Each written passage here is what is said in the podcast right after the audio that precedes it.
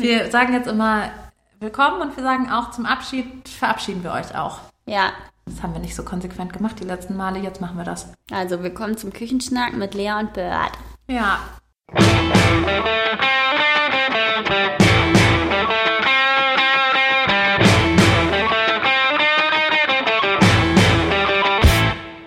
Heute geht es um den Traumchef, die Traumchefin. Toll. Oder erst die Traumchefin, dann der Traumchef. Wie Ich glaube, mein Traumchef ist einfach nicht vorhanden. Also okay, das war es auch schon wieder. Bis zum nächsten Mal. Ja, das, Ja, deswegen wollen auch so viele Leute einfach als Freelancer arbeiten, weil die keinen Bock auf Chefs haben. ja, das glaube ich auch. Du hast doch eben die Nummer gesagt. Sag nochmal. Ja, 63 Prozent der Mitarbeiter, die einen Job verlassen, gehen wegen der Führungskraft. Ja, Weil man eigentlich nicht das Unternehmen verlässt, sondern seinen Chef. ja. Ja. Ja, und es ist auch einfach so. Also wenn ich drüber nachdenke, dann ging es mir nicht immer so. Zum Beispiel, wenn ich selber... There we go. mir ging es wirklich nicht immer so, weil zum Beispiel, als ich selber Führungskraft war äh, von einem kleinen Team und aber noch den Geschäftsführer über mir hatte, da war ich ja so ein Bindeglied zwischen meinem Team und meinem Geschäftsführer. Also letztendlich, gut, muss ich ganz ehrlich zugeben, als ich dann gegangen bin, bin ich aufgrund von verschiedenen Entscheidungen der Geschäftsführung gegangen. Aber trotzdem war es so, dass ich halt dachte, ich mag mein Team so gerne. Ich möchte die überhaupt nicht alleine lassen. Ich gehe nicht. Obwohl meine Führungskraft, also der Geschäftsführer, die Geschäftsführerin war das damals, ähm, Entscheidung getroffen hat, die eigentlich dazu hätten führen müssen, dass ich schon viel früher gesagt hätte, okay, ja, ich, Ja. ich schmeiß es hin, ich gehe. Also im ersten Unternehmen nach dem Studium bin ich aufgrund der Chefin gegangen. Im zweiten, also im Endeffekt auch, weil ich meine, warum hat man nichts zu tun, ja? Also Ja. dann im nächsten Man muss auch. dazu sagen, falls ihr die anderen Folgen nicht gehört habt, Lea hat einen ganz schlimmen Job, da hat sie überhaupt nichts zu tun. Hatte ich auch mehrere, glaube War ich. ehrlich scheiße. Mehrere. Einmal hat die Chefin gesagt, die hat uns diese zwei Tage auf Geschäftsreise gefahren und hat uns keine Arbeit dagelassen. Und dann habe ich mir ein Buch mitgenommen. Naja, vielleicht dachte sie, Aber sie hat Kontrollanrufe gemacht, während sie weg war. Gott, ey, das ist doch fürchterlich. Das war fürchterlich. Naja, auf jeden Fall dann beim dritten Job bin ich auch wegen dem Chef, also schlussendlich wegen dem Chef dann gegangen. Und beim nächsten, ja gut, da hat dann die Finanzierung nicht mehr gepasst. Also pleite. Ja. Ja, ich weiß es auch gar nicht so genau. Also ich habe ja selber auch ein Team geführt und für mich war immer äh, klar, also ich habe den Job bekommen, weil ich am längsten im Team war.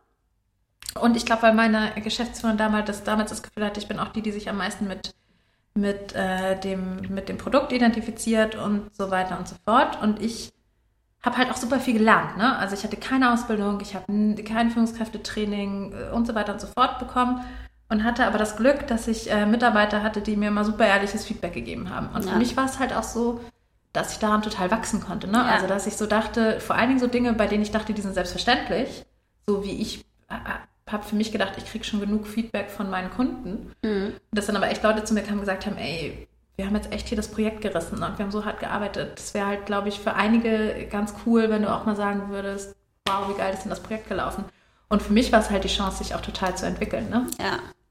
Mein, vor allen Dingen, ich finde auch, dass es als, aus Mitarbeiterperspektive, und ich weiß nicht, inwiefern das dann aus Chefperspektive noch, noch, also nicht klar ist, aber als Mitarbeiter ist man irgendwie auch in der Verantwortung, dem Chef was mitzugeben und zu sagen, ey, hast du richtig gut gemacht und dem auch die Wertschätzung zu zeigen und Ja. gleichzeitig auch zu sagen, "Hm, pass mal auf, das und das ist halt überhaupt nicht so gut gelaufen. Und äh, da habe ich mich als Mitarbeiter nicht wertgeschätzt gefühlt.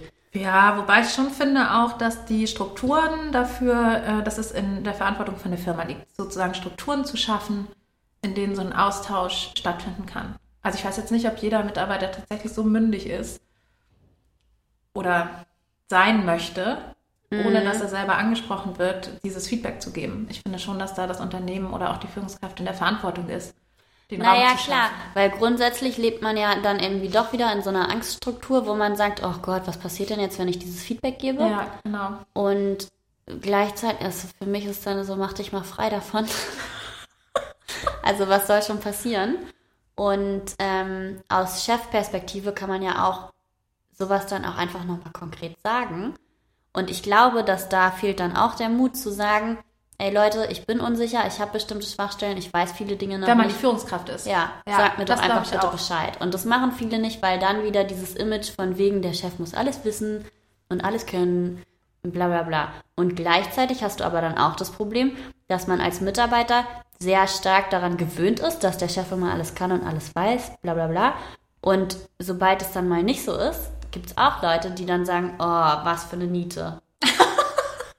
ja, also es ist dann wieder, Ja. man kann es niemandem recht machen und deswegen kann man auch einfach anfangen, es sich selber recht zu machen und damit fährt man dann am besten. Ich meine, grundsätzlich kann man ja sagen, dass das was ist, was fürs ganze Leben gilt, sozusagen. Ja. Wenn du es dir selber nicht recht machst, dann äh, kannst du es auch keinen anderen recht machen. Wenn du dich selber nicht liebst, kannst Mhm. du auch keinen anderen lieben.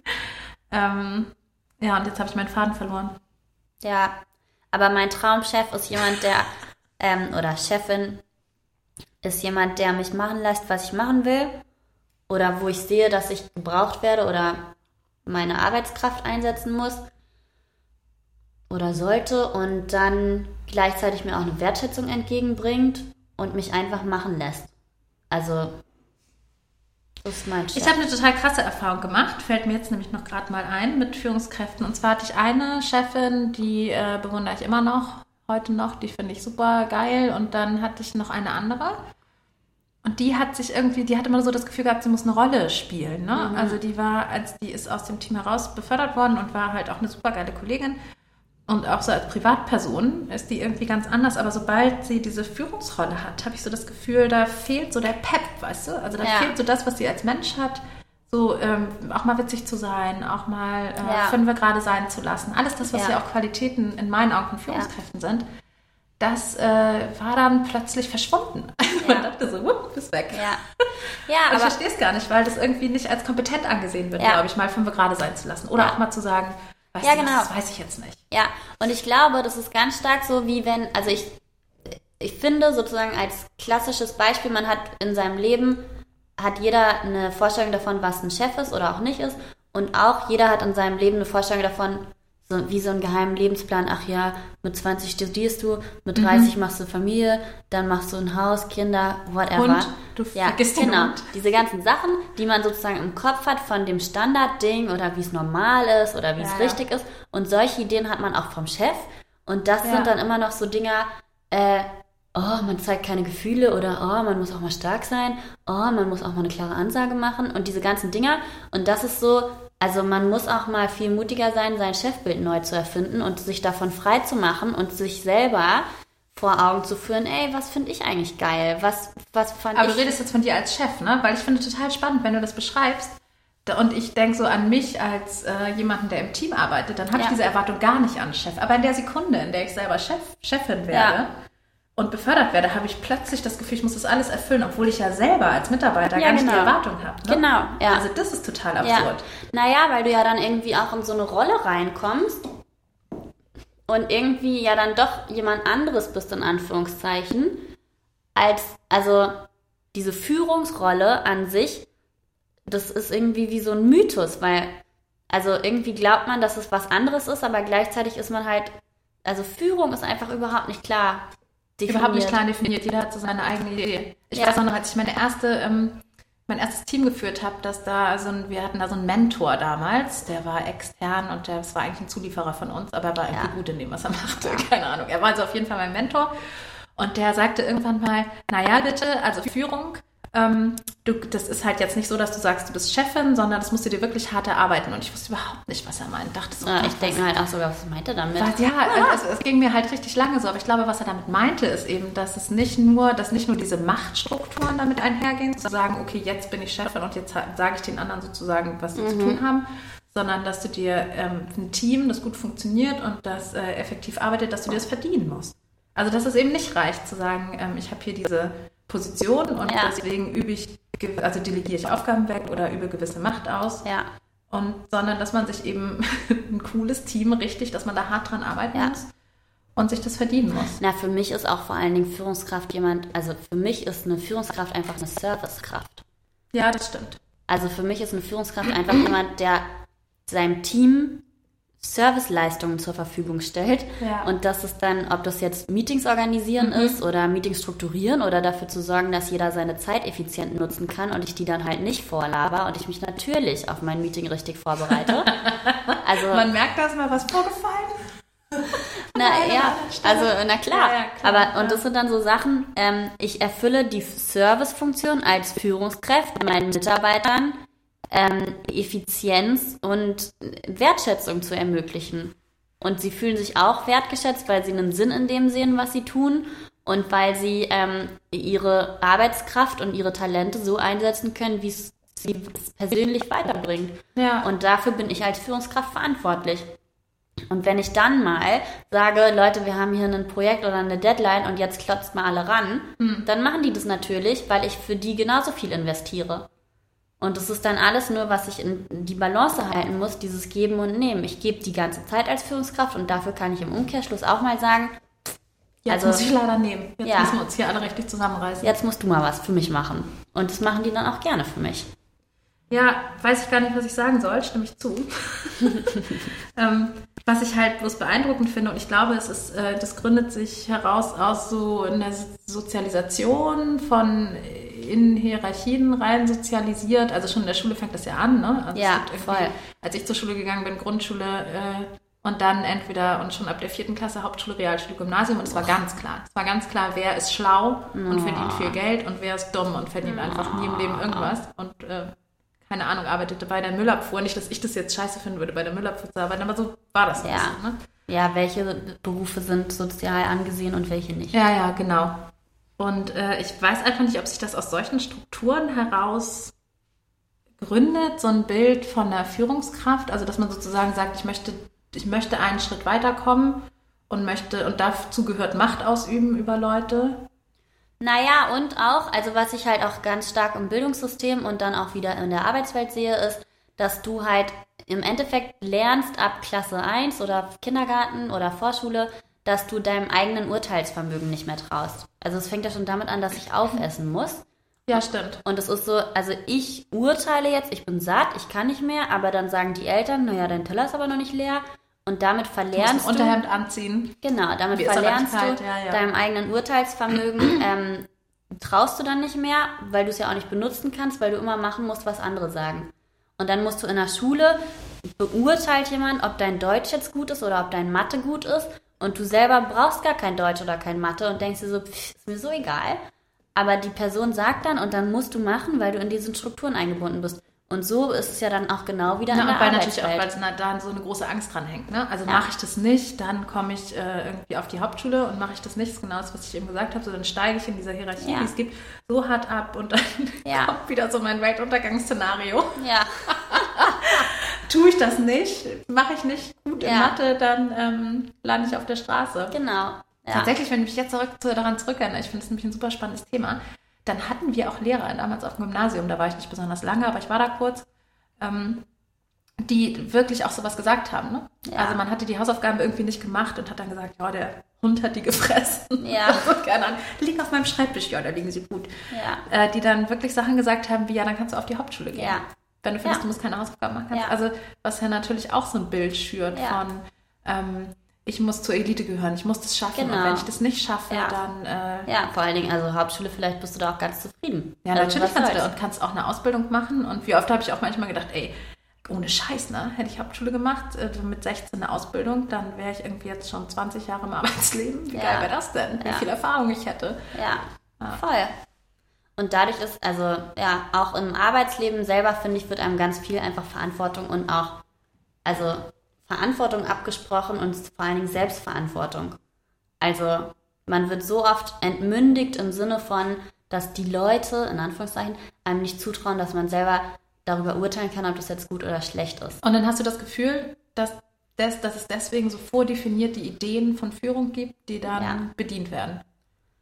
Mm, ja, oder auch, dass du mm, ja und auch sozusagen was für eine Erwartung an die Führungskraft mit einhergeht oder auch dieses ganze Beurteilungssystem im Unternehmen, Performance Management, bla bla bla. Dass jetzt der Chef sich rausnehmen kann, zu sagen, das hast du gut gemacht oder das hast du schlecht gemacht. Das finde ich einfach absoluten Blödsinn. Also wenn du mit deiner Arbeitsleistung zufrieden bist, toll, dann bist du halt damit zufrieden und dann bin ich mir auch sicher, du hast alles, was in deiner Macht stand, getan, um zu diesem Ergebnis zu kommen. So. Ja, gut, aber nehmen wir mal den Fall an, das ist nicht so. Aus welchen Gründen auch immer. Dass jemand faul ist und sich denkt, ist mir egal. Ja. Ja, habe ich auch schon von gehört, dass es sowas geben soll. habe ich noch nie erlebt. Also, Okay.